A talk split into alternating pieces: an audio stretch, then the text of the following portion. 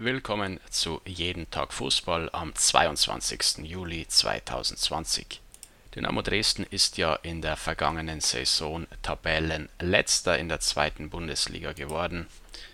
Allerdings mit einem etwas faden Beigeschmack, da die Dresdner Corona bedingt, also die hatten mehrere Fälle im Kader und im Umfeld des Vereins, im Betreuerteam auch, aus diesem Grund in eine 14-tägige Quarantäne verbannt wurden, durften nicht gleichzeitig mit den anderen Vereinen nach der Corona-Pause wieder das Spielen beginnen. Das hat dann dazu geführt, dass die restlichen Spiele der Dresdner, ja, dass diese Spiele also in einem sehr knappen Zeitrahmen mit sehr hoher Taktung stattfinden mussten.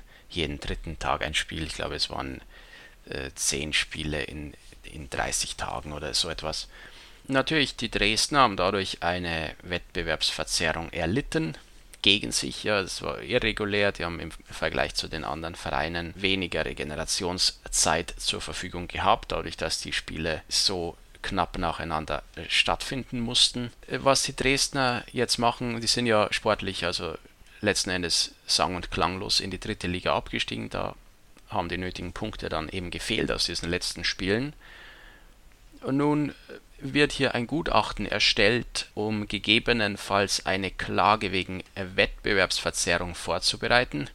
Die Dresdner sind da sicherlich im Recht, allein muss man sich fragen, wiefern so eine Klage Erfolg haben wird und wie das gelöst werden soll, denn man muss ja auch die andere Seite verstehen, man kann ja hier nicht beginnen für Dresden mit einer Ausnahme, da müsste man auch für andere Vereine wahrscheinlich eine Ausnahme machen und man müsste sämtliche Ligen aufstocken letztendlich, denn das ist es, was Dynamo Dresden ja fordert, dass die zweite Liga hier aufgestockt wird auf 19 oder möglicherweise sogar auf 20 Teams, sodass die drin bleiben und die Aufsteiger trotzdem aufsteigen dürfen.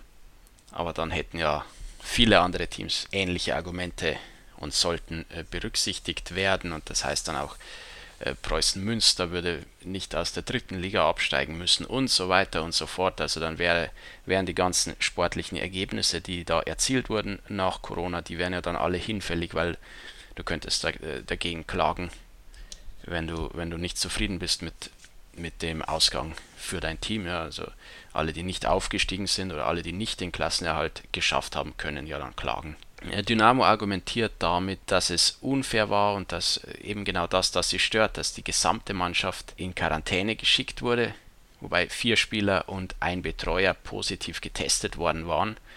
Und das äh, meint Dynamo könnte zu Unrecht passiert sein, dass die äh, Quarantäne für die gesamte Mannschaft galt. Jetzt prüft Dynamo also die Möglichkeit einer Klage, hat hier ein Gutachten gemacht, hat mögliche Lösungsvorschläge durchgearbeitet und die Dresdner prüfen das noch. Also es ist noch keine Klage draußen im Moment, aber wahrscheinlich auf dem Weg und äh, vermutlich wird die Sache letzten Endes im Sand verlaufen, leider für Dynamo Dresden.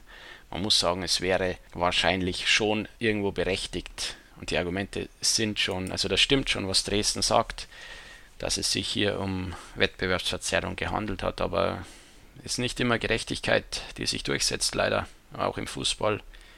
In so einer Ausnahmesituation müssen die Regeln äh, nun mal etwas ausgeweitet werden und das unglücklicherweise für Dresden zu Lasten von Dynamo Dresden und deren Ergebnisse. Aller Wahrscheinlichkeit nach heißt die Realität für Dynamo in der Zukunft nächstes Jahr dritte Liga. Das war's für heute von Jeden Tag Fußball. Wir hören uns morgen wieder. Macht's gut. Bis dann.